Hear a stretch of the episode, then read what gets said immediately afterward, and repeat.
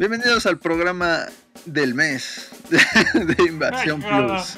No, ya, ya, no, hay perdón de Dios. No, no, no, creo que ahora pasó menos de un mes desde la última vez que nos escuchamos, ¿no? Yo no quiero hacer cuentas, creo que, creo que sí un poco, sí. Ahí está. Sí, son tres semanas. Estamos recuperando la racha positiva.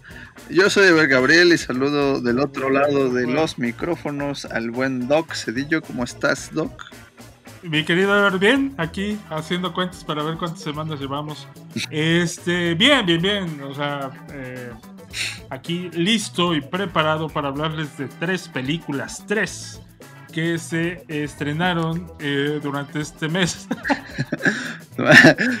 en las plataformas digitales. Son dos de Netflix y una de HBO, de Warner, eh, que llegaron a nuestras pantallas caseras está en estos días. Pero ¿de qué vamos a estar hablando, mi querido? Arráncate. Pues la más reciente de ellas, justamente la de HBO, es el remake del padre de la novia, dirigida por un talento nacional, Gas Alasraki. La siguiente sería igual una de esas que pretenden sorprendernos con una nueva actuación, entre algunas comillas, seria del buen Adam Sandler Hostel, que en español le pusieron Garra. Y vamos a cerrar con una película hindú. Que qué chulada, hombre. Qué, qué cosa, cosa. Pues mira, cosa, cosa bonita, cosa bien hecha, con sus toques de, pues, ¿cómo podemos decir? De, de, Bollywood, ¿no? Pero que resulta, resulta bastante disfrutable y vale la pena echarle una, una vista que es RRR, triple R o RR. Ay, así como Ay. Como ronroneo de, de gatito. Em, no, sé si el que tradujo Garra y el que tradujo RR son el mismo. No, pero RR es el título original. pues de esto vamos a estar hablando en este programa de Invasión Plus. Y sin más, sin más que decir, únicamente comenzamos. Así se escucha la acción. La aventura. La comedia, el drama, la ciencia ficción, el suspense, el terror. Así se escucha el cine. Bienvenidos a Invasión Plus, el podcast de Invasión Cine. Más cine, más series, más entretenimiento. La invasión ha comenzado. Iniciando transmisión. Sophie? She's not here yet. Fathers play a big role in their daughter's life. It's a special bond that only they share. Hello? And even when she's all grown up, she's still Daddy's little girl. Dad? I have something to say. I'm engaged! Oh. I propose. Wow. You proposed? Hold on. You proposed? Yes. You proposed to him. Mm-hmm. He didn't propose to you. Can you do that? Does anyone do that? You both have been coming here for over a year. Do you still want this marriage to work or not? I'm here. No. We're supposed to play the perfect family until Sophie gets married. Or we could say, sorry to spoil your happiness, but we're getting a divorce. Mazel tov. Mommy, Papi, this is Ellen Castillo. We don't want some big fancy wedding, and we want to pay for it. Two lawyers out of college working for a nonprofit are going to pay for the wedding. Billy.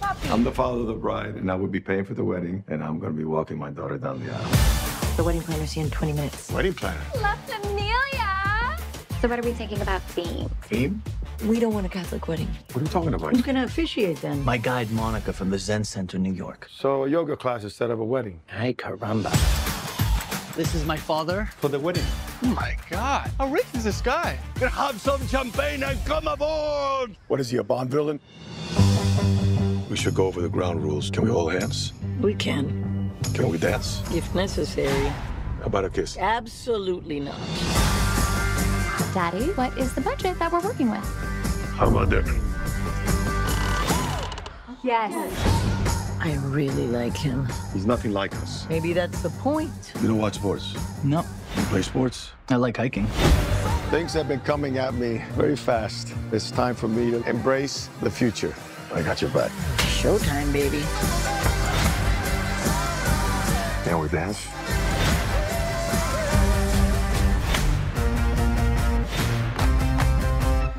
Ready? Yes, and you? No. Pues bien, como decíamos, empecemos con el padre de la novia, esta actualización de una película que sería esta ya su tercera versión. Quizás la más conocida sea la de los noventas con Steve Martin. Eh, Sí. No sé si la más conocida, pero al menos sí la más querida. No sé si, si tú opinas diferente, Doc. Yo sé que tú vienes de otra época.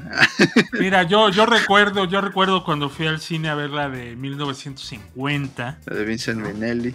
Ajá. Sí, la de con Spencer Tracy y Elizabeth Taylor. Eh, mira, mm, sí, de las tres yo creo que la que más me gusta es definitivamente la de Steve Martin.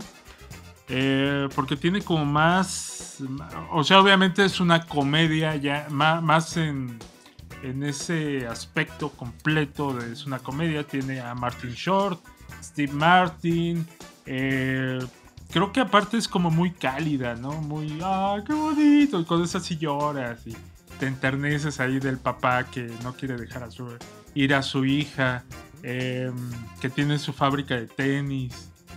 Y, y le hace sus tenisitos con su bollo. Ah, ¿Ves? ¿Ves? Me conmueve, me conmueve. Eso veo. Eh, a mí me gusta mucho eso, tanto esa como su secuela, y creo que el personaje de Martin Short es eh, muy disfrutable como el organizador de bodas. Eh, tienen muy buena química, la comedia es- está, está inteligente, está bien pensada, está divertida. Entonces, cuando llegan con que van a hacer una nueva versión del padre de la novia, con, con este Andy eh, tropicalizándola Ajá. a eh, la comunidad latina, dices tú, "Eh", cuando sabes que es Andy García, que es Gloria Estefan, eh, dices tú,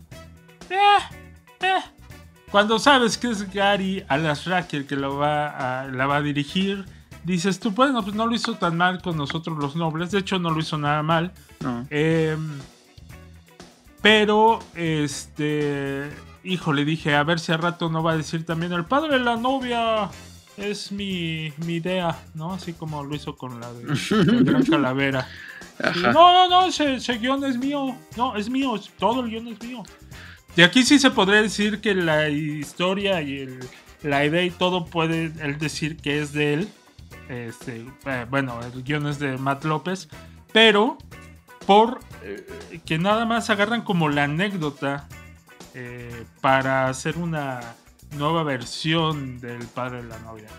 Eh, Pues- pues mira, Una actualización, digamos, ¿no? Porque pues sí pasa que es un tema que se va moviendo y, y ya igual y la de los 90 no está tan actual en algunos Pero tú, sí, yo, yo entiendo como esa actualización, pero tú en realidad crees que es un tema que se tenía que actualizar, así como Pues no que tenga para que- que salga, para que salga Osuna cantando el tema principal de la canción en una escena por demás eh, de, de los puntos más bajos que tiene esta película. No, pues necesario no, no es, no es, pero pues eh, no sé, a mí la verdad la película no me pareció mala, mucho menos, ¿eh? Tiene sus puntitos bajos que ahorita diremos, pero en general creo que está disfrutable, está familiar, está... Sí, sí. Creo que la Tiene- salva, la, la- la salva eh, Andy García. Sí, creo que la lo- salva Gloria Estefan. No sé la si tanto salva. eh, eh, Yo creo que- hace- hacen como buena química. Andy García es lo, lo- el corazón de la película, digamos, la verdad. ¿Sabes quién también está muy bien? Adri Arjona. Híjole, Eh, ¿sí crees? Sí, sí, sí, la verdad sí. Digo, creo que ha estado en, en mucho proyecto malón. Eh, saludos a Morbius. Eh, pero no, se me hizo bien, o sea, como eh, si tú recuerdas en la película de Steve Martin, había como esta química entre, entre padre e hija que funciona muy bien en, ese, en esa película porque les gusta el básquet. Sí. Entonces tienen como esta situación de estar jugando el 21. Eh, creo que hay, hay puntos en los que sí hay conexión entre esos dos personajes. Más allá de que si tiene pocas cualidades histriónicas este, Arjona, este, creo que es de lo más rescatable de la película. A mí no me encantó, fuera- ¿eh? Me gustó más en todo caso la hermana Isabela Merced. A mí me chocó, está ahí como con una cara de, ah, ¿qué estoy haciendo aquí? Sí, yo Todo el tiempo. Todo el tiempo. Yo debería estar haciendo eh, Dora la Exploradora 2 con Eugenio Derbez Sí. ahorita. Sí, creo que ahí, ahí, ahí estamos en desacuerdo tú y yo y propongo que esto se resuelva En un duelo a afuera del muerte. metro Tacubaya. Sí, a fuerza. Sí, Oye. pensé lo mismo. Este, de ahí en fuera no nadie, nadie, nadie me resulta eh, por demás llamativo. Nadie. Diego Boneta, híjole, eh, si hubiera sido él, hubiera sido Juanito Pérez, hubiera sido lo mismo. No sé, tal vez Juanito Pérez lo hubiera hecho mejor. Ah, Hubiera actuado uh, mejor, ¿verdad? No, discúlpanos si nos estás escuchando, Diego Boneta.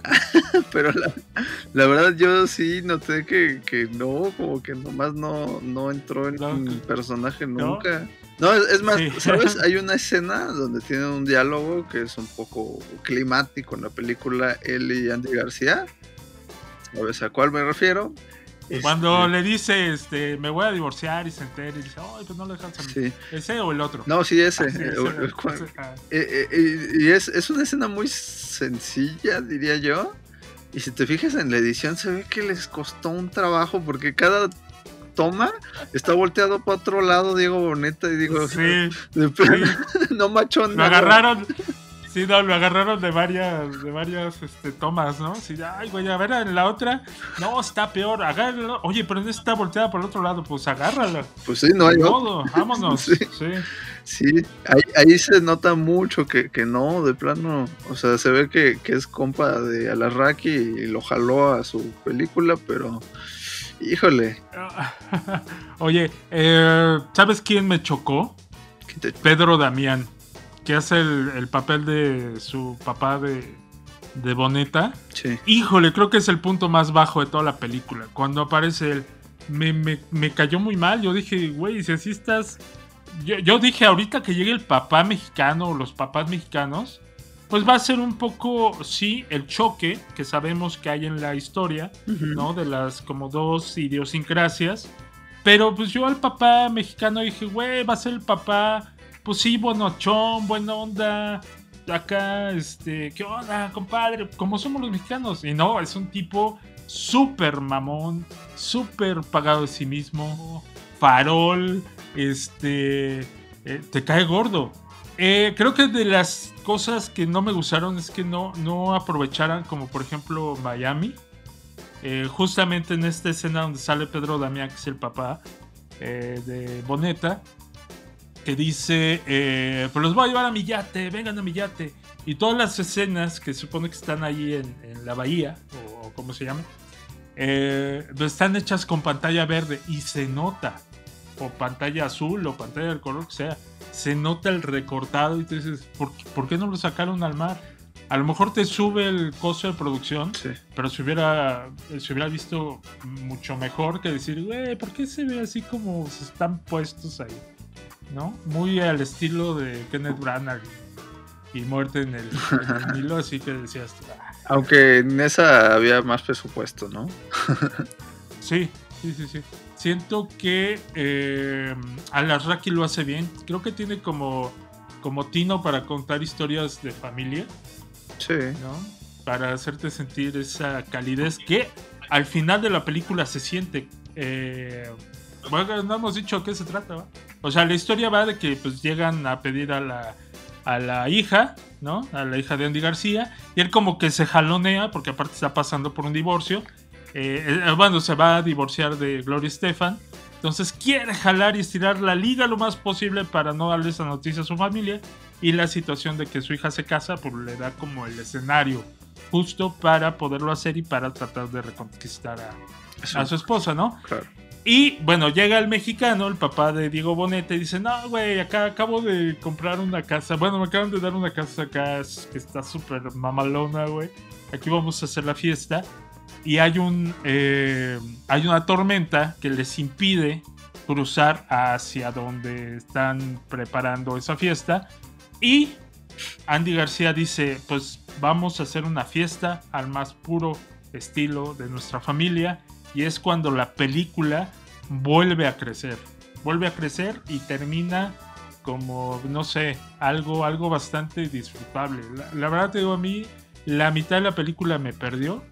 ¿El plano? Eh, sí, sí, a partir de que llegó el papá, yo dije, ah, Es que yo, yo siento que ese personaje, porque si de repente tú juzgas a algunos personajes por, por este su carisma, digamos, ¿no? Y, sí, no es que sea así súper agradable, digamos, pero es la, intención. Es un poco lo, mismo que, o sea, lo sentí hasta autorreferencial de, de ¿no? Es el papá de los iglesias de Club de Cuervos, de alguna forma.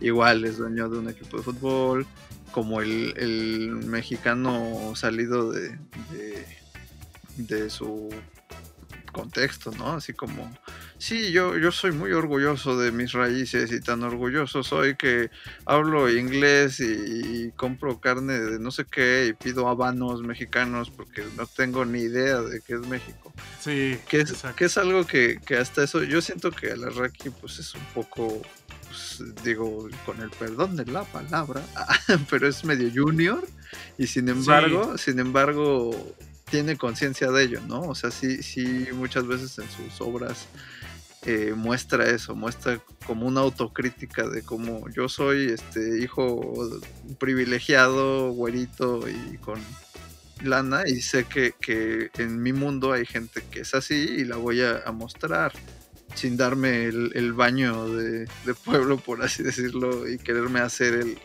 el, el barrio cuando no lo soy, ¿no? Yo esperaba al, al mexicano cálido, buena onda, Sí, este, agradable. no, eh, pues, sí, "Ah, ¿Qué pasa, compadre? ¿Cómo estás? Que lo tiene al principio, ¿no? Que agarra y lo abraza. y- sí, eh, dije, a ese mexicano que, que, que es como más, eh, no al mexicano mamón, eh, como tú dices, venir un poco de, de situación de mucho dinero, pero pues haciendo cosas que, eh, pues, que, que hacen, pues sí, como lo- los juniors y todo ese tipo de, como que pierdan el piso, ¿no? ¿no?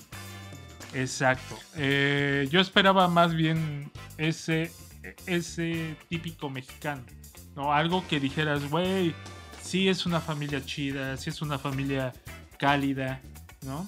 Y que no, y que no dieras, bueno, eso ya es meterte a lo mejor en otras situaciones, que no dieras como esa imagen, De que, ok, yo sé que el protagonista es Andy García, pero que dijeras, güey, también eh, la familia, una familia mexicana es chida. Que tenga algo que lo rescate un poco, ¿no? Que, que Sí, lo que, que, que no sea ese estereotipo ¿no? de, de Sí. ese tipo de, de- de personas que existen también en, en nuestro país. De hecho, yo creo que en general en la película ese sí es un punto que le pongo negativo. Es que a pesar de que está hecha justo por un mexicano, que, con todo y todo creo que sí está bastante conectado al, México eh, en general, ¿no? O sea, no es como que diga, sí es mexicano, pero nunca ha vivido aquí, no. Él sí, sí conoce nuestro país. Y aún así caen muchos estereotipos que de repente dices, ay, híjole, oye, pues déjanos tantito bien parados. ¿Cómo es posible que salgas con el mariachi cantando Daft Punk? ¿No? Sí, sí, yo dije, ¿por qué están cantando esa rola? Sí. Este, y aparte así de, y no, voy a traer un mariachi y llegan seis. Y tú así de, eh, no mames, yo esperaba que llegara un mariachi. Mariachi, de esos que dices, güey, son 22 y todavía nos faltan dos camiones que vienen en camino, ¿no? O sea, un buen mariachi. No, es un mariachi al estilo gringo, Sí. que son seis que ni siquiera traen este todo el, eh, eh, ¿cómo se llama esto? Los, los metales. Los metales son las, este, Las trompetas, sí. Ajá. Que ni siquiera traen eh, metales, que ni siquiera, o sea, y dice, ¿dónde, ¿dónde los ponemos? Y los ves pasar, y creo que son más de su grupo de, De los de cubanos, inmortales. de los inmortales. Me encanta esa escena. Oye, ¿y los demás inmortales? No, pues ya se murieron. Sí, no, se Es, murieron. esto chistoso. Sí. Sí, tiene buen sentido Eh, del humor la película. Sí, eh, desgraciadamente, eh, bueno, está esa- esos puntos negativos. La película termina bastante bien con esta fiesta eh, cubano-mexicana. Ah, también otro punto. Así, ¿qué podemos hacer rápido de comida? Ah, pues vamos a hacer ropa vieja y vamos a hacer mole. Y yo dije, güey, en Puebla te van a mentar la madre Sí. ahorita. que- Es lo de que, que te digas digo. tú que- Sí, caen Ah, sí. estereotipos. sí.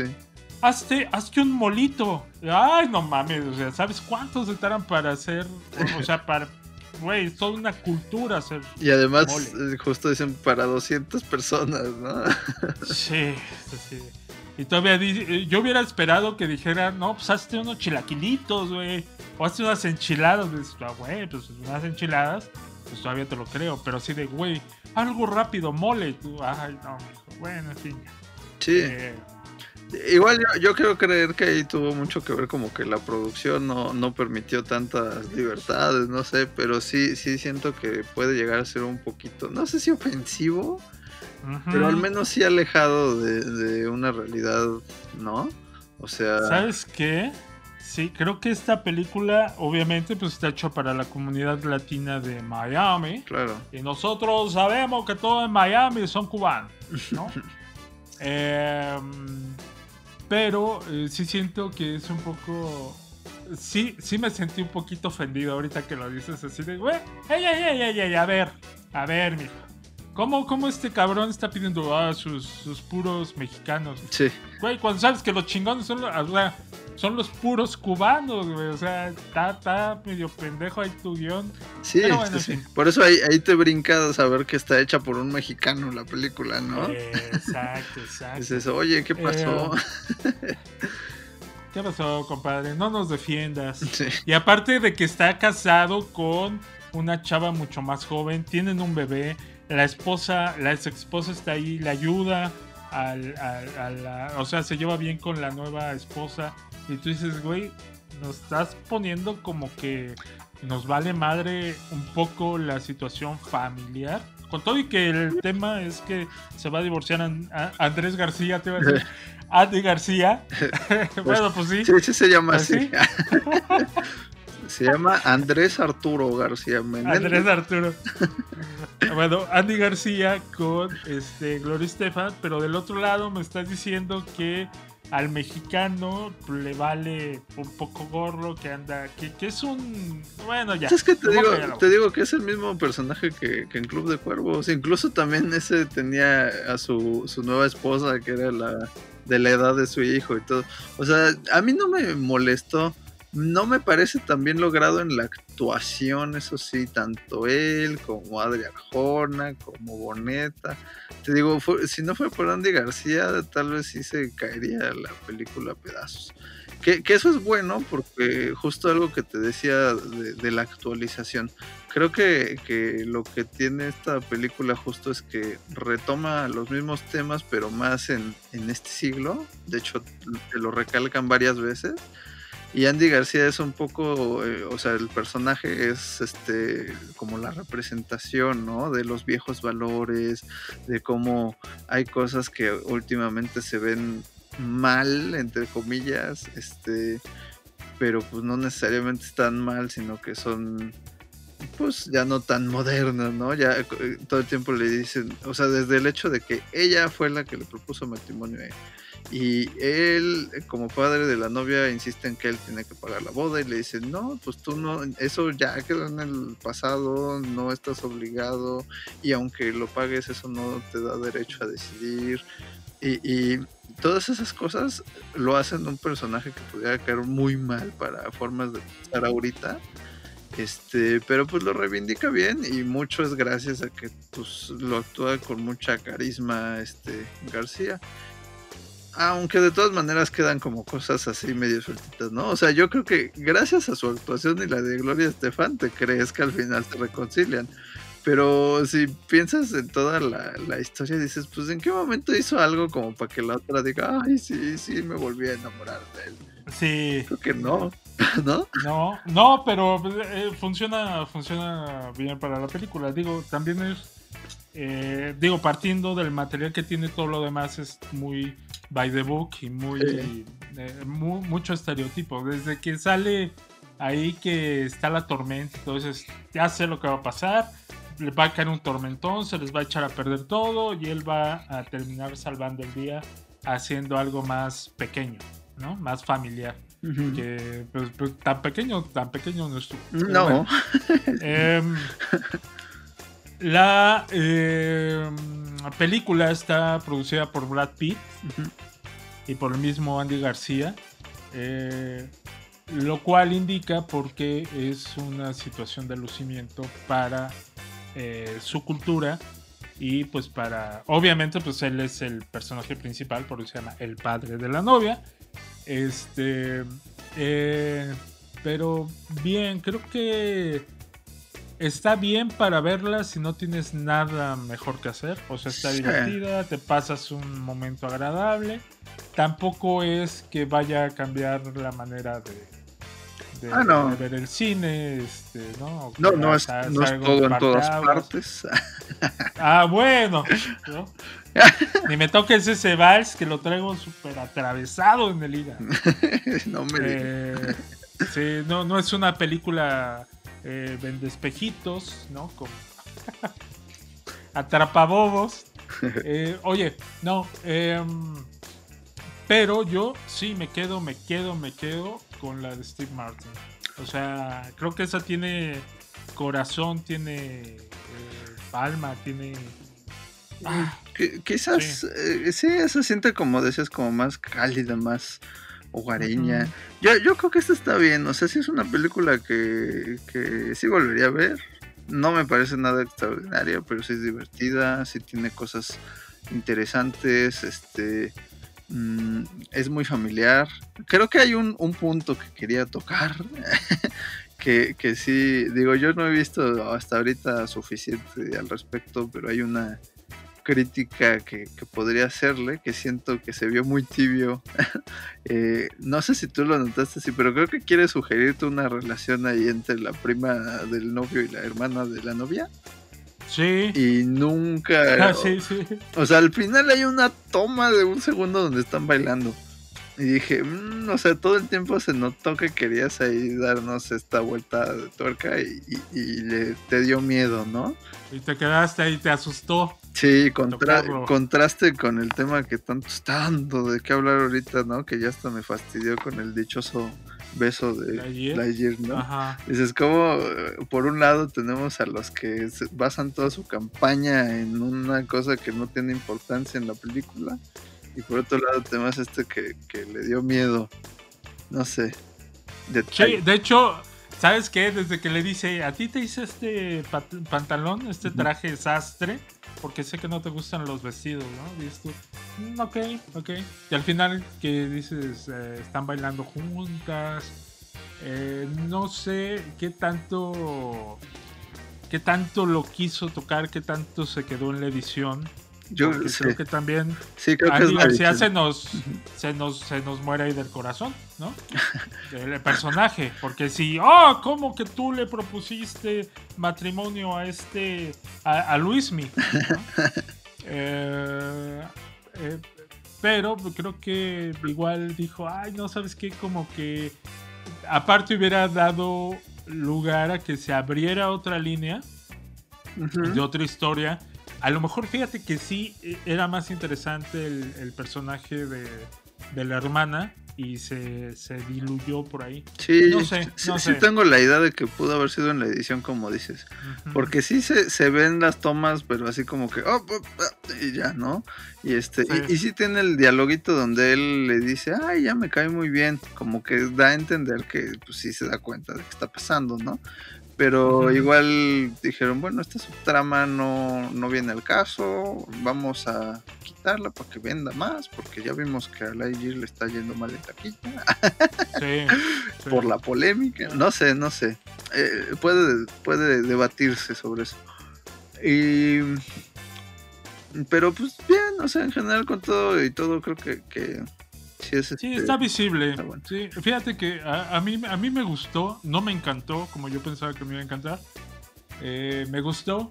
Eh, igual si no les diría, no, no la vean, sí, véanla. Está, está- Aparte es, eh, es película plataformable. Sí. O sea, no les va a costar nada ponerle, darle ver y pues se la, se la avientan. Está disfrutable Andy García. Fíjate que con todo y que yo tengo un tema ahí con Andy García.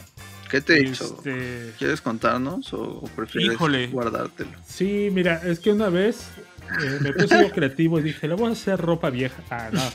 Vino hace unos años ya. Teníamos programa de radio eh, de cine, que te estoy hablando de los 2000 es más o menos. Ah, si, lo, si vas a contar el chisme. ¡oh!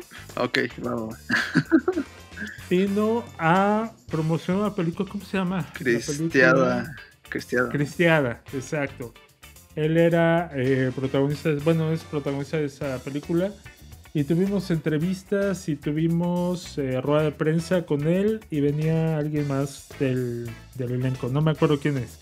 Todos muy amables, muy buena onda. Pero él con una actitud tan mala.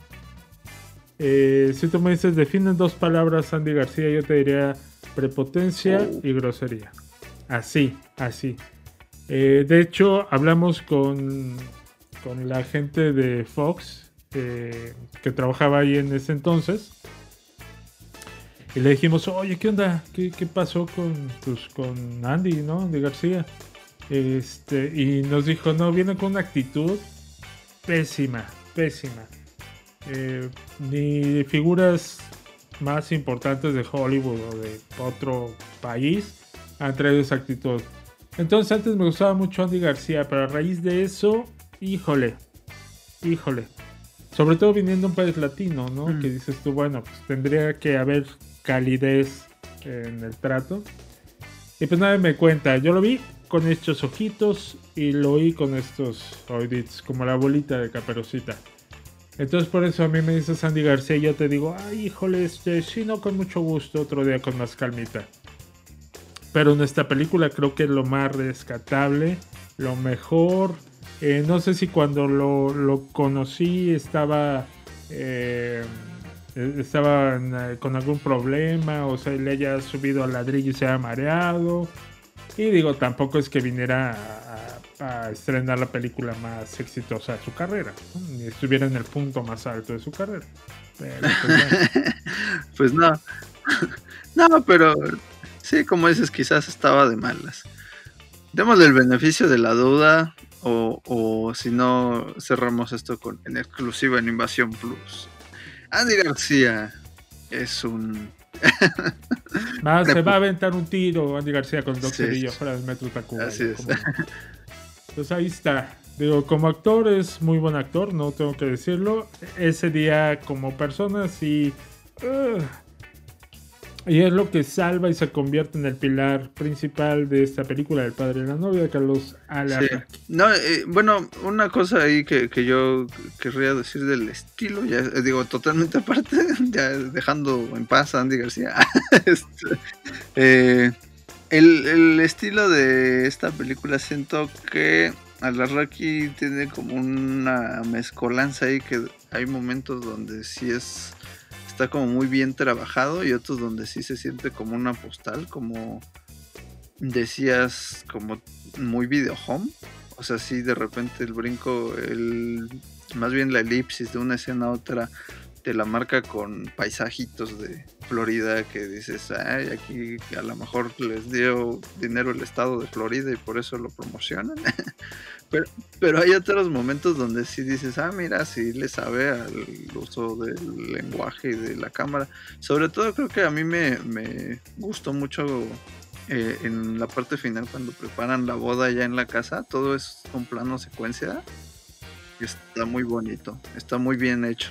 Sí, hay que reconocer que a veces parece que sí está eh, dirigiendo él, que él está detrás de la cámara y hay veces que está la unidad B, ¿no? Que ustedes saben en cine. Ándale.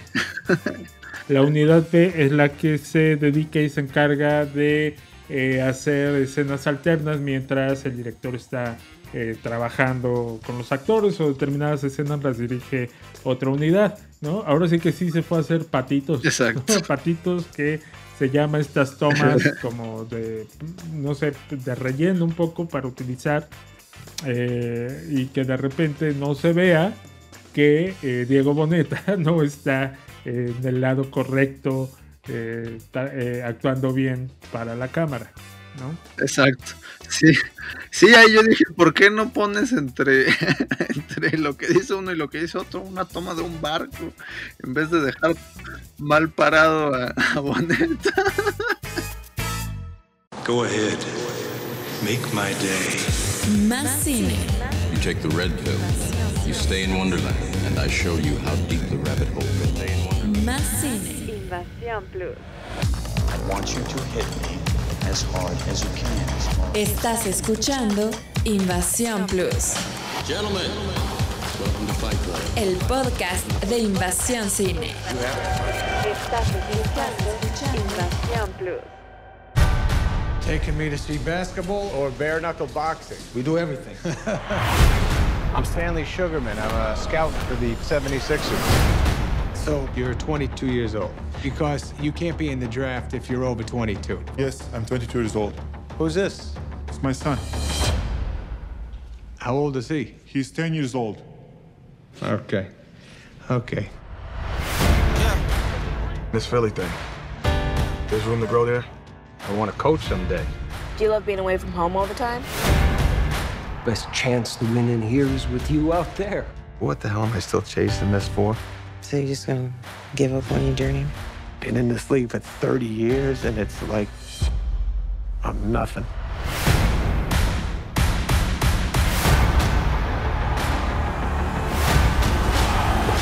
Look at this guy. You come to Philly, your whole world's gonna change overnight. I gotta work. My mom and my daughter, they mean everything to me. Salary's $900,000. He will call in sick. In all the years I've been doing this, have I ever reacted this way? He's raw. We train him, get him in NBA shape. What do you say? It's not gonna happen, Stan. You just gotta get back out there. You know, I haven't been home on my daughter's birthday for nine years running. I'm not asking. The Sixers don't know you stashed him. Being the guy who finds the guy matters in this business. Mountains fire you for this. I just want to make sure I do what's right for the kid. He's got a daughter to support. You got a daughter to support. Where you from? Spain. Sounds weird. You think you can stop me? Welcome to America. That wasn't him. That wasn't even close to him. I fly home tomorrow. Is that what you want to do? Hey, you love this game. I love this game. I live this game. Let's get to work. The draft is in six weeks. If we're gonna do this, we gotta do it ourselves. No doubt about it. That kid's got it. Do you need a hand up? You don't need nobody's help. We need a spark. This is all for you, pal. This for us. Okay, it's for us.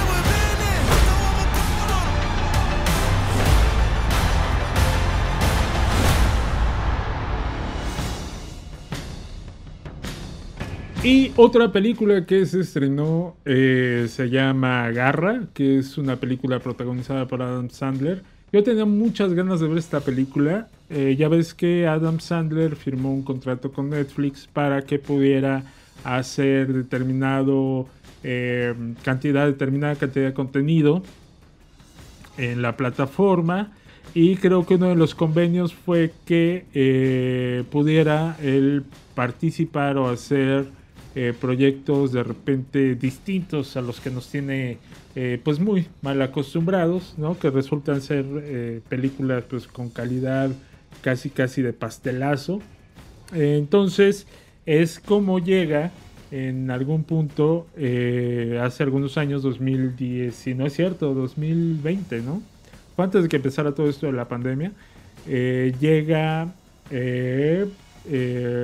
ay, ¿cómo se llama? Este, Diamantes en Bruto, ¿no? Que fue una película producida por A24 que se convirtió en una de las mejores películas que ha hecho Adam Sandler. Y en el mismo tenor de esta película de eh, Uncut Gems llega Garra, que ¿cómo se llama este, en inglés? Ho- Hostel, que yo lo traduciría más bien como apuesta, ¿no? E incluso tendría más sentido, porque en la película hablan mucho de que lo que está haciendo es una apuesta o un riesgo.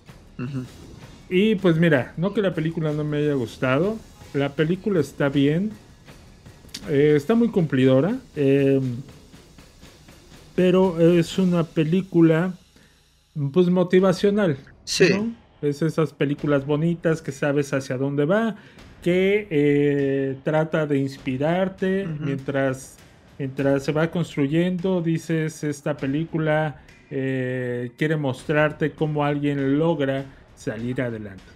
Eh, Adam Sandler es un... em, Un cazatalento, digamos, ¿no? Reclutador.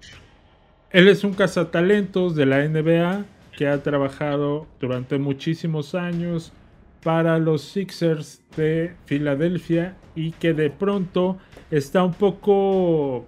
eh, siente que ya no está haciendo mucho en su vida y le dan como la oportunidad de hacer algo distinto. No, pues más bien quiere brincar, ¿no? No es que no. Ajá, no. O sea, sí, sí, ya no se siente tan contento, pero porque también siente que está dejando muy abandonada a su familia. Ajá. Es como también una cuestión de, de la edad, ¿no? Que ya tiene 50 años y ya quiere como otras cosas. Sí, exacto. Y justo cuando ve esa posibilidad de poder hacer un cambio, muere el dueño del equipo y todo queda a manos de su hijo que es eh, Robert Foster. Él trae otras ideas, otra visión y le dice, mi hijo, pues hay que seguirle, hay que, hay que seguir haciendo, tienes que seguir haciendo tu chamba, necesitamos una pieza nueva para el equipo y tú tienes, tienes que encontrarla. Y es cuando él descubre a este joven basquetbolista español que se llama Bo. Bo Cruz. y se lo lleva a que triunfe en las grandes ligas del básquet. Em, Bueno, no, luego ahí lo, lo que ocurre es el, el enfrentamiento, ¿no? Digamos, entre él y su nuevo jefe, que interpreta muy bien Ben Foster. Eh, por cierto, el, el anterior era el que muere, como decías, es Robert Duvall. ah, sí, Robert Duval. Sí, de, de esas veces que dices, ah, qué bonito ver a Robert Duvall. Sí, sí, sí. Eh, porque aparte luego Adam Sandler jala a, a gente así, con nombres así a sus películas y más bien los hace hacer ridiculeces, ¿no? Y en este caso no. Este, pero bueno, Ajá, eh, ajá. justo a lo que Sí, iba era claro. que la, la confrontación entre ellos dos, porque el, el otro se la pasa menospreciándolo y diciendo, no, no, ese que, ese no lo quiero. Yo, yo te pagué porque me trajeras lo que yo quiero y yo no quiero ese. Y el otro está tratando de mostrar todo el tiempo que, que su su ahora sí que su diamante en bruto es eso, ¿no? El, el basquetbolista. Eh, yo creo que es una trama que seguramente como la contaste como la, bueno no como tú la contaste sino como está contada pues no suena no o sea ya hemos visto muchas películas iguales. Por eso es que no, no hay nada que digas oh qué, gran película eso no la hace mala pero pues dices "Ve, ya había visto esta película no Sí, agarró un chavito que no creían en él. Ya cuando encuentra a este eh, basquetbolista, pues él resulta ser muy bueno. Eh, o sea, no tiene que eh, pasar como esa situación de construir a la estrella o descubrir a la estrella o pulir a la estrella. Eh, él ya es muy bueno jugando básquet. Él nada más llega como a, a- a- Te traigo de aquí a acá para que triunf- triunfes, ¿no? Pues el aprendizaje que tiene es quizás el de lidiar con, con ese mundo, ¿no? De, dinero y de egos. Y luego tiene a, a un ahora sí que a su competencia, ¿no? Al jugador que están presentando como el que va a, a destacar y él viene a quitarle su lugar, entonces empieza también a haber un enfrentamiento con él y él no aguanta porque pues viene de otro lado, porque es más noble, no sé.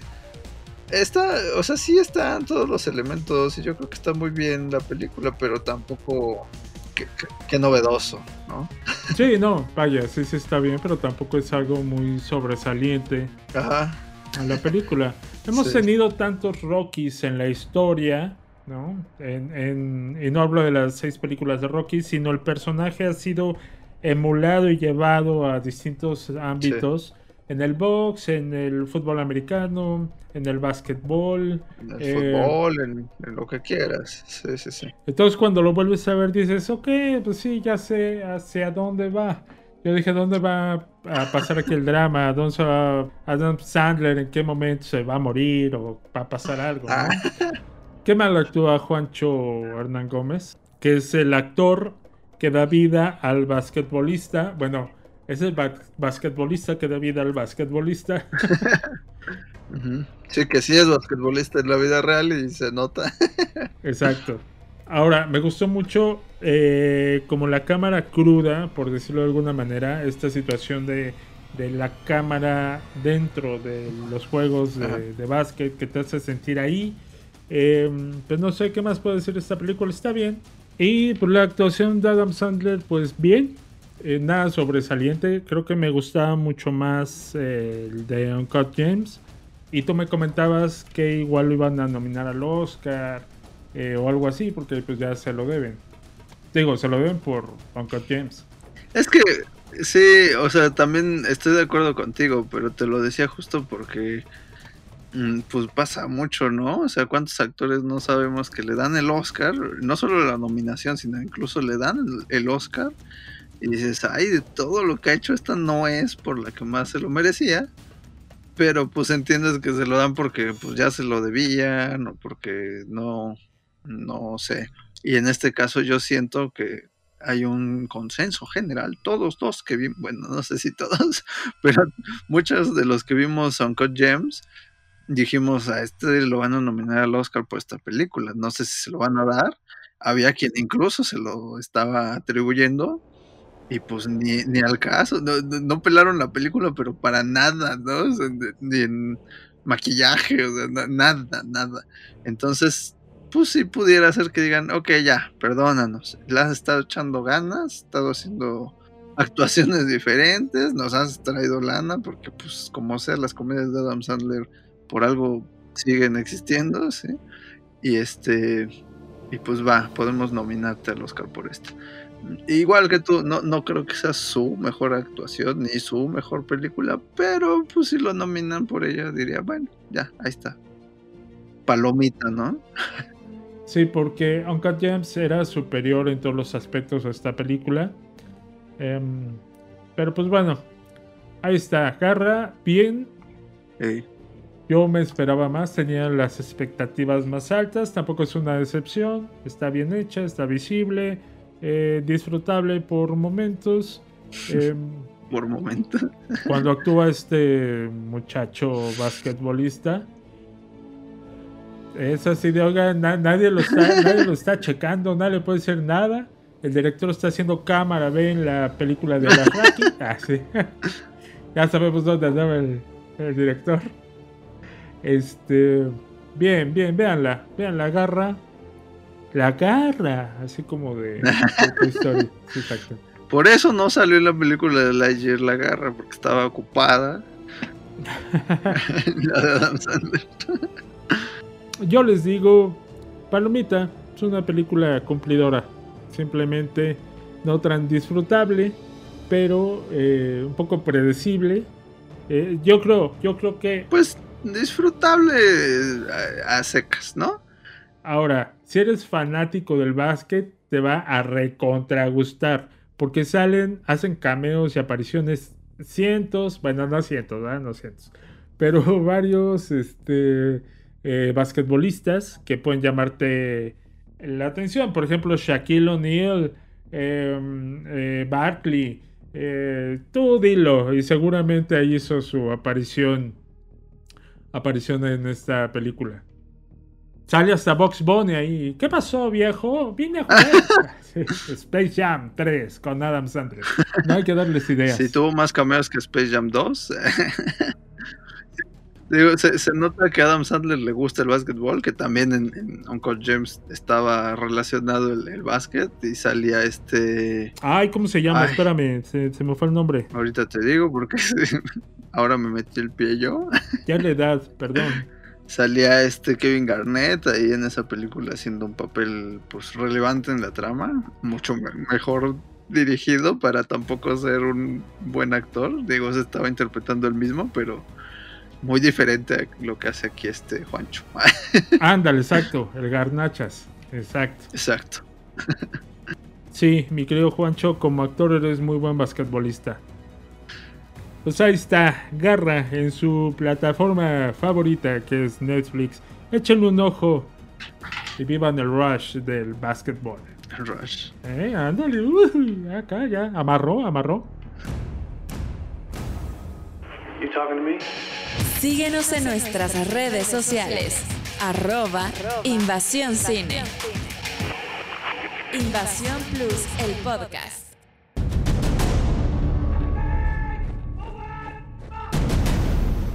ద్వారా వారు మా ఆదిలాబాద్ వచ్చినప్పుడు ఓ చిన్నపిల్లని తీసుకొచ్చారు. మీరు తీసుకొచ్చింది గోండ్ల పిల్లనండి. అయితే వాళ్ళకి ఏమైనా రెండు కొమ్ములు ఉంటాయా ఒక కాపరుంటాడు.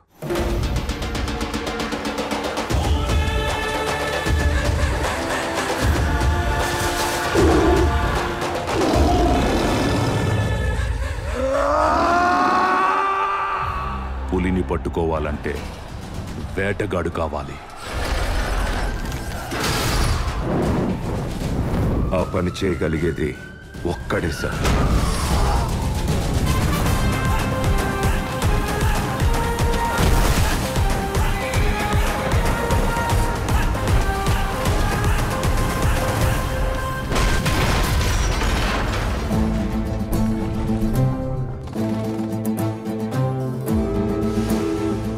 పానం కన్నా విలువైన నీ సోపతి నా సొంతం అన్నా.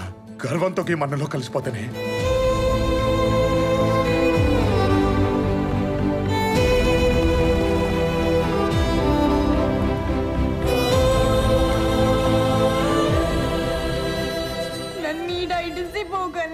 అమ్మాయి బ్రిటిష్ ప్రభుత్వానికి ఎదురు తిరిగిన నేరానికి నేను అరెస్ట్ చేస్తున్నాను.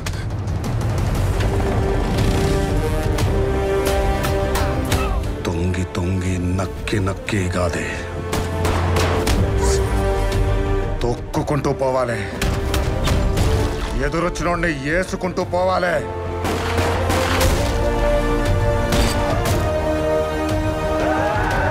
చాలా ప్రమాదం ప్రాణాలు పోతాయిరా ఆనందంగా ఇచ్చేస్తాను బాబాయ్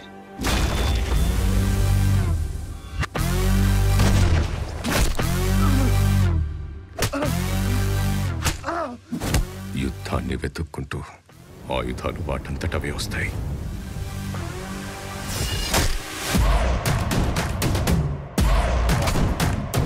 Brace yourself for wrong.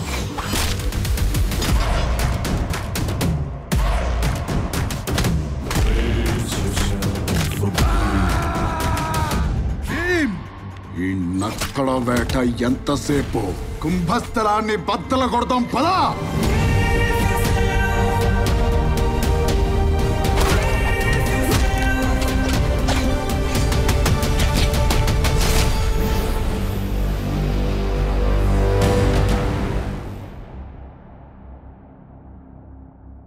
R, R, R. Es la última película de nuestro programa de hoy. Y como decíamos, pues una. o Como suele decir el doc, un garbanzo de algo. sí, sí, sí. No, pues una muy buena producción este, para Netflix. Película india. El director S.S. Rajamouli. Muy este. Muy bollywoodesca. De acción, de aventura, drama, de romance. tiene, todo, dura como tres horas, pero pues es muy disfrutables, al menos a mí me, me pareció muy, muy divertida, muy este, bien pensada, este, personajes muy bien descritos. Obviamente, pues sí, es, hay momentos donde se nota la producción este, de no tan alto presupuesto, digamos, pero digo, para lo que es, está muy alto el presupuesto. ¿Y de qué trata? De dos, este, pues la, la historia clásica, digamos, ¿no? De los amigos imposibles que tendrán que enfrentarse y después reconciliarse. Sí, de hecho, de hecho está basada en una canción de los Tigres de Bengali. ¿no? Así de Pedro y Pablo eran hermanos y amigos inseparables.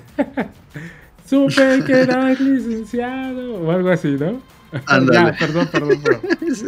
por interrumpirte. Sí, aquí tenemos por un lado a, a Beam, que es el hermano de una niña que al inicio de la película es comprada a la fuerza, ¿no? Por una, una, este, que, que es como duquesa, ¿no? Como... Sí, británica. eh, Ajá, sí, sí. ya sabemos que, que históricamente pues, esto está ubicado en los 20, donde la India era colonia británica.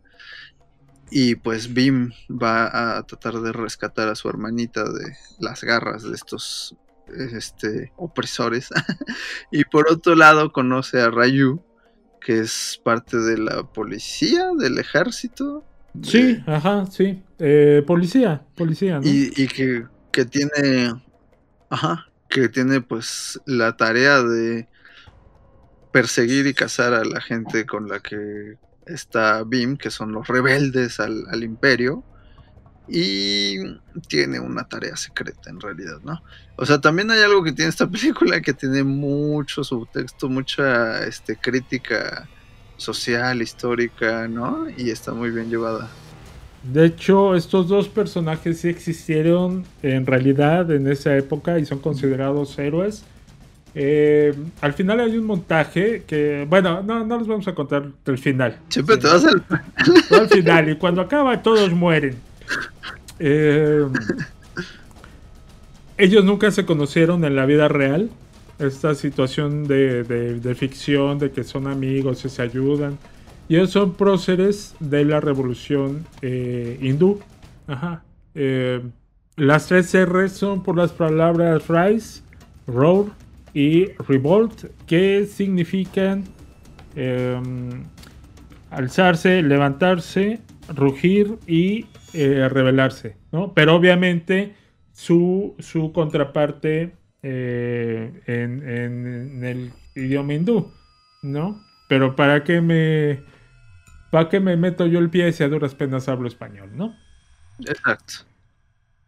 Bueno, te iba a decir que, que de hecho acabo de traducirlo. A ver, venga, venga, venga de ahí. En hindi o en telugu, más bien. eh, sería Rodram, Ranam, Rudhiram. O sea, sí, sí está en RR. Sí, claro, son las tres RRR. Al principio te cuentan esa historia de cómo compran a la hermanita. Aparte, está súper eh, dramática, novelesca. Como las películas hindús. Sí. Eh, porque está cantando la, la hermanita que se nota que es playback. Así. Agárrense de las manos. uh". Y dice la, la duquesa, la, la- la- la esposa del, del mero mero ahí, británica. Eh, dice, qué bonito canta. Y hay, hay una situación ahí que dice, te doy cinco pesos por, por ella. ¿no? Eh, y él lo malinterpreta eh, en una situación de traducción y le traduce a su mamá, le dice, oye, te está dando cinco pesos, por decir algo, por eh, la canción que acaba de cantar, ¿no? ¿Y cuál? Los cinco pesos son para comprarla. Ahí hubo un problema que no se entendió, ¿verdad? Del choque de culturas. ¿De comunicación o qué? De comunicación, sí, cuando se la lleva de, "Ay, ¿qué pasó? ¿Dónde vas? ¿Dónde vas? Y hay una escena donde, eh, ya saben, todo el mundo corre, súper dramático. La mamá se echa a los pies del, del coche donde la llevan. Todo muy dramático, ¿no? Como buena eh, película hindú. Miren, les voy a dar un consejo. Pasen esa escena. Eh, quítense ese eh, prejuicio que tienen hacia el estilo novelero que tienen las películas hindús Sí. y se lo van a pasar muy bien.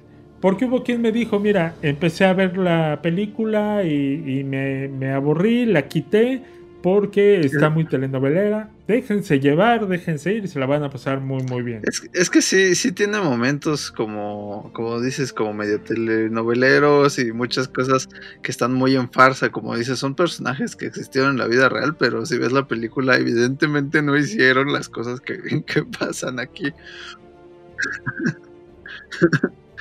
Entonces, el líder británico, eh, no, no sé exactamente qué era, no, no, no lo tenemos muy claro. Eh, Pues sobre todo era este. No, no sé.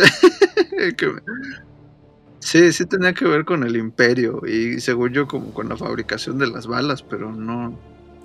Le dice, ey, ey, ey, ch, ch, ch, ¿dónde vas? ¿Dónde vas? Eh, eh, ¿Dónde vas a gastar una esa bala en ella? Porque ya están a punto de, de matarla y le dice, tú sabes cuánto se tardaron en hacer esa bala. Todo lo que tuvieron que trabajar, invertir. Y después para que la trajeran. Claro. ¿No? ¿Y, y tú quieres desperdiciar el costo de esa bala en ella? Dice, no, búscate otra cosa para, para matarla, pero no gastes esa bala. No, y le, le dan un trancazo a la mamá que. Un troncazo.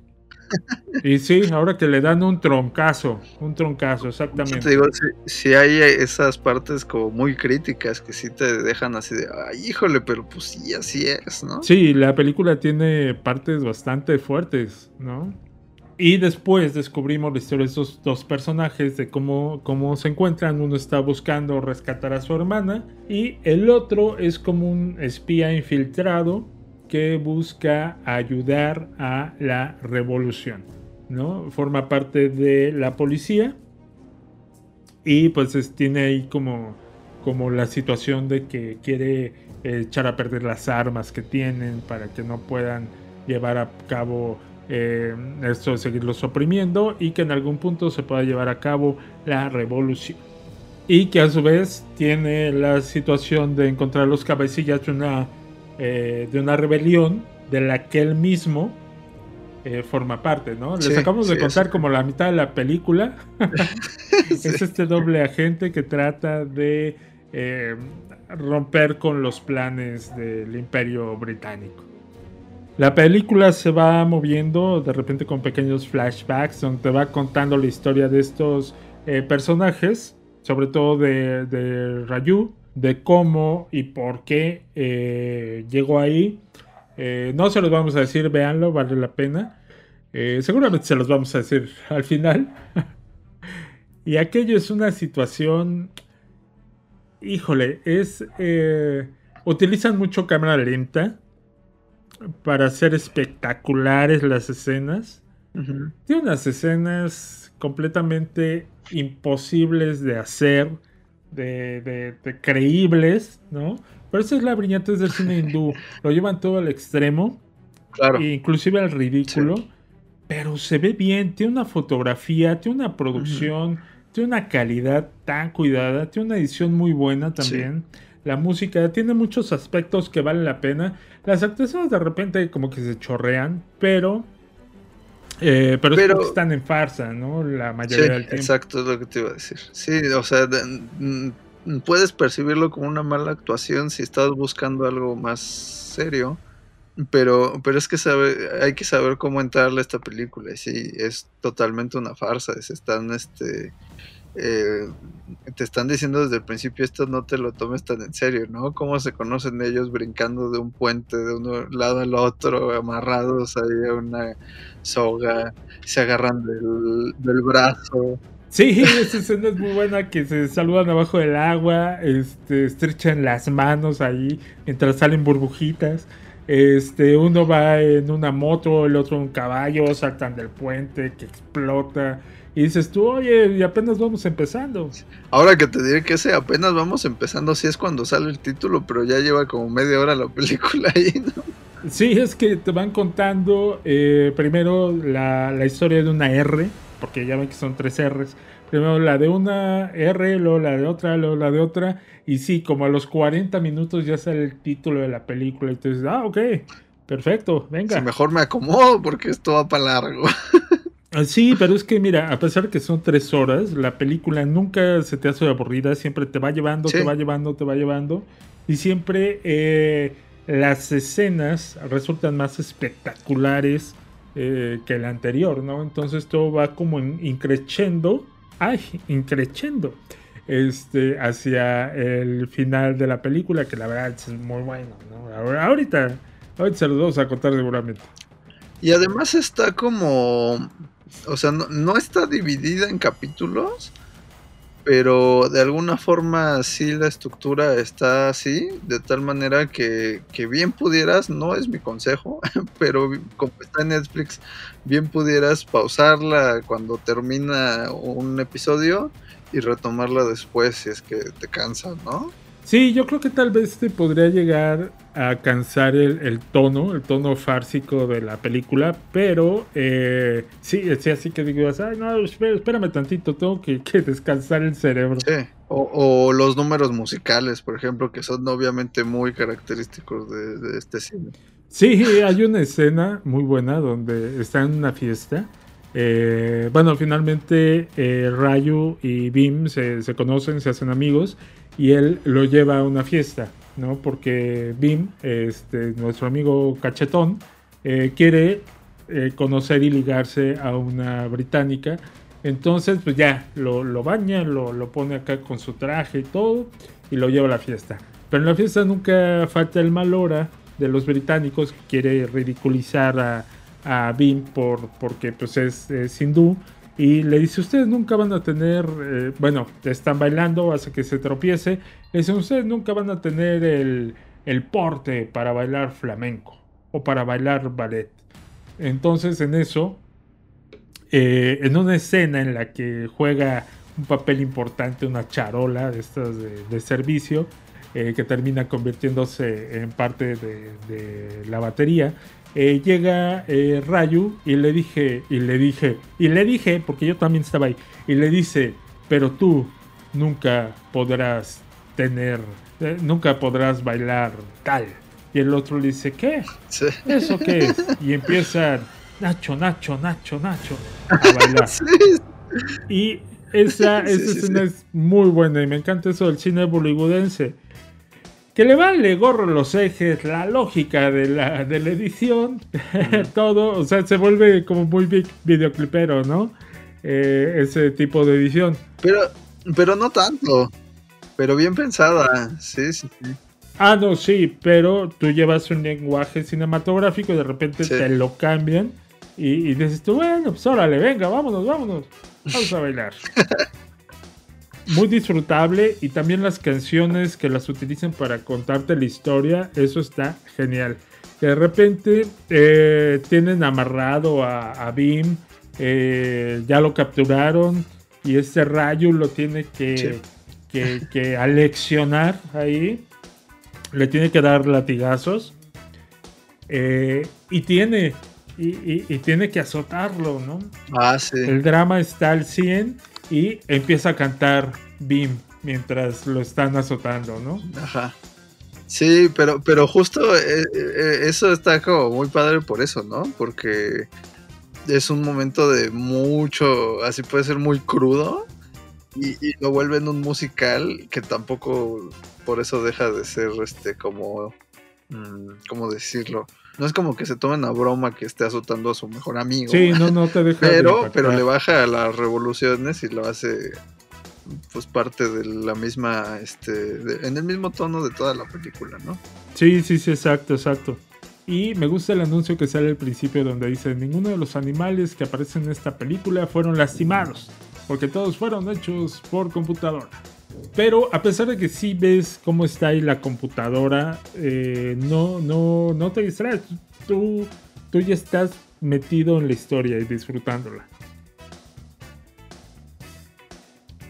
Y al final, eh, Rayu ayuda a Bim a que se escape con su hermana, ¿no? Eh, y Bim piensa que lo traicionó, que, que era que, que- que le jugó chueco, ¿no? Y pues bueno, eh, ya se escapa con su hermana y atrapan a Rayu y me lo van a colgar en dos días. Entonces, en eso, la novia de Rayu llega ahí con, con Bim y le dice, no, pues ¿qué crees? Que él sí te ayudó, que te iba a echar la mano, tal. Y, pero me lo tienen capturado y me lo matan en dos días. Y él dice, me lo matan over my dead body, que me lo matan. Y se lanza a rescatarlo. Pero aparte de toda esa parte, sí viene precedido de un capítulo de toda la, la historia ahora así de, de Rayu, ¿no? Y sabes cómo su papá fue el que entrenó a los, a los rebeldes y le encargó la tarea y él entonces está metido ahí de, de este, ¿cómo se diría? Como de, de infiltrado. Es infiltrado, es espía. Bueno, digo, igual ya estoy peleando mucho, pero no, solo que es una parte que pudieras de pronto decir, bueno, ya estoy viendo otra película, pero no, yo siento que está todo justificado. El hecho de que dure más de tres horas la película, yo digo, si te querías tomar cuatro, bien por mí, porque todo está en su lugar. Sí, el guion está muy bien construido. Y la película y la historia y la narrativa fluyen muy bien. Em, esa escena también cuando. eh, cuando su papá le dice lo de prepara, apunta, dispara, que le dice su papá, esa escena es muy buena. Vemos al, al, al papá en cámara lenta quitándose el chalecito que trae encima y vemos que trae la dinamita y que el hijo tiene ahí que, que- disparar, ¿no? Y al final, em, la manera en que convierte Bim a Rayu en un héroe eh, y, y que toma esta vestimenta, pues no sé si sea como de una deidad, ¿no? Hindú, pero eh, para que él pueda lograr el cometido para liberar a su pueblo, está muy, muy bien. O sea, Es muy épico todo. tú dices, no aguanto tanta epicidad. Ya quisiera cualquier película de Marvel tener este nivel de epicidad. Porque aparte sí, sí lo compras, sí lo disfrutas, sí lo vives. Eh, muy Sí. bien, muy bien. Esa película a mí me encantó. Es una gran sorpresa. Eh, que en serio, dense la oportunidad de entrar en la convención de Bollywood para disfrutar esta película de RRR, de dejarse llevar. Y al final podemos ver un tema musical, montaje musical donde los actores ya no salen caracterizados, sino salen como ellos cantando este número final de la película. Y salen ahí eh, los tres eh, próceres que, de los que habla la película de la revolución hindú. Y sale también el personaje de la novia de Rayu que también ayuda a eh, que también ayuda a que se lleve a cabo esta revolución. Y valen mucho la pena las tres horas invertidas en ver esta película. Eh, valen mucho más la pena que cualquiera de las otras cintas que Netflix estrena semanal, semanalmente. Lo único malo es que ya ahorita ya está un poco oculta ahí, ya no está en el top 10. Estuvo en el top 10, obviamente, cuando salió que Netflix pone todas sus películas que, que lanza ahí en el top 10. Eh, ahorita ya está medio escondida por ahí, pero búsquenla, véanla, disfrútenla y después nos cuentan cómo les fue en esta aventura bollywoodense. Probablemente veamos. De hecho, bueno, dos cosas. Uno, este. Uno que, pues como dices, tal vez Netflix la haya ya relegado un poco. Pero afortunadamente hay programas como Invasión Plus en donde se las recomendamos para que la vean. y, y la otra, pues eso, es una película que hay que acercarse. eh, con la mentalidad de vamos a ver algo diferente, ¿no? O sea, justo tal vez hay gente a la que le haya chocado un poco o, no chocado, pero que no, no entra tan fácil a, este tipo de cine porque aunque tampoco es lo más raro del mundo, pues sí sale de la convención hollywoodense a la que estamos muy acostumbrados, sobre todo en México. Este, y pues a mí me parece genial que haya una película como esta, que la verdad creo que le ha ido bastante bien, de todo, tanto en crítica como con el público, este, para abrir un poquito el horizonte y decir, mira, esta película vale mucho la pena, y hay muchas así, porque Bollywood es el país, bueno, India es el país y Bollywood la región en donde más cine se hace en el mundo. Entonces, si te gusta esta película, hay mil que puedes visitar para eh, seguir en el, en el tono, ¿no? Este, sí, sí, sí. Y, y- y si lo disfrutas, pues bienvenido a, a otro mundo de cine que es este de la India. Hay que destacar un punto, eh, la calidad del cine eh, bollywoodense, si quieres tú muy, muy novelero, muy en farsa, pero eh, la invierten, la invierten en la producción, eh, la cuidan mucho y eso los ha convertido en una potencia eh, de cine, ¿no? Esta película sí se estrenó en cines y en Estados Unidos le fue súper bien. Estuvo eh, en el tercer lugar de recaudación eh, durante su fin de semana, eh, a la altura de películas como Batman, de películas como...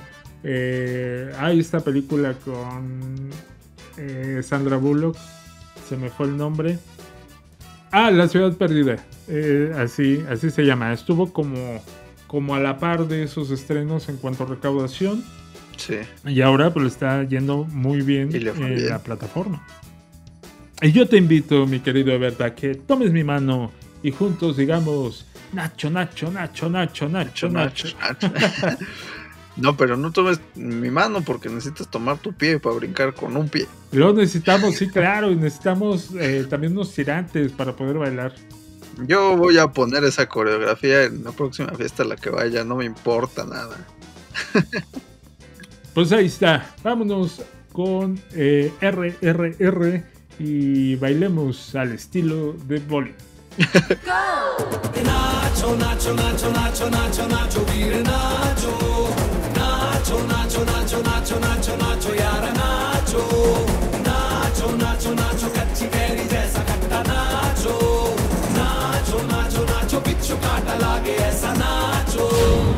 Pues hasta aquí nuestro programa del mes de junio de Invasión Plus. Así es. Y, y seguramente sí es el último del mes porque ya estamos a veintitantos. Este, exacto, exacto. Pero no se preocupen, regresamos más pronto de lo que creen para seguir hablando de este mundo del cine, de las series, de las novedades que tenemos en, Ajá. en este en plataformas, en todos lados. Sí, ya que estén más caminaditas, series, eh, películas que estamos eh, viendo, degustando, saboreando y en el caso de The Voice, sufriendo. Quizás. Y, y no dejemos de lado que en donde sí estamos más constantemente es en YouTube. Síganos en Invasión Cine, donde en estos días hemos hablado de las polémicas Lightyear y todo en todas partes al mismo tiempo. Y ya en próximos días Teléfono Negro. O sea, hay de todo, de todo, todos gustos, para todas las edades, para todas las este, formas de pensar, lo que quieran, aquí estamos. Síganos y pues por hoy terminamos. Esto fue Invasión Plus. Yo soy Ever Gabriel. Yo soy el Doc Cedillo y gracias a todos aquellos que nos sintonizan en su plataforma favorita. Eh, pues no nos queda más que despedirnos y yo digo otra vez. Nacho, Nacho, Nacho, Nacho, Nacho. Eso fue Invasión Plus. Bye bye. La invasión ha terminado. Invasión Plus, el podcast, es una producción de Esa es la idea Studios en la Ciudad de México. En la Ciudad de México. It was a really good plan, too. Producción general, Enrique Doc Cedillo y Ebert Gabriel Ortiz. Locución, Michelle Luna. Más cine, más series, más entretenimiento. Invasión Plus.